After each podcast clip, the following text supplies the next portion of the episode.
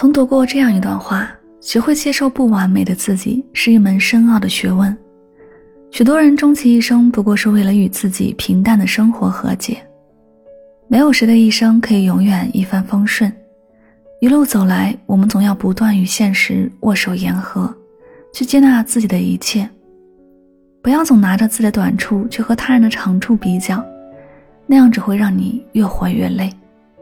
一个人真正的强大，从来不是忘记，而是接纳，接纳自己，接纳一切的好与坏。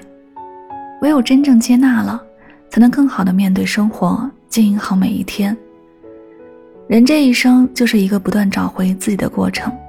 见过形形色色的人，经历了各种各样的事儿，终于明白。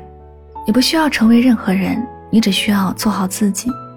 生活是自己的，与他人毫无关系。不要被外界的嘈杂扰乱了心扉，不被理解也好，被诋毁也罢，只要问心无愧就好。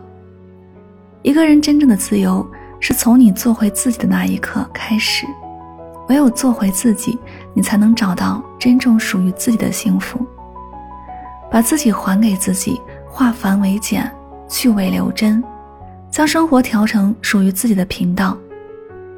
不喜欢的就远离，不想做的就拒绝，热爱的就坚持。世界很吵，你要主动屏蔽掉那些影响你心情的声音。享受独处，享受孤独，那是一种自由，一份难得的快乐。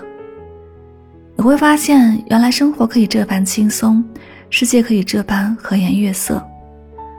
纵使周遭喧嚣繁杂，只要内心不乱，路就在你脚下。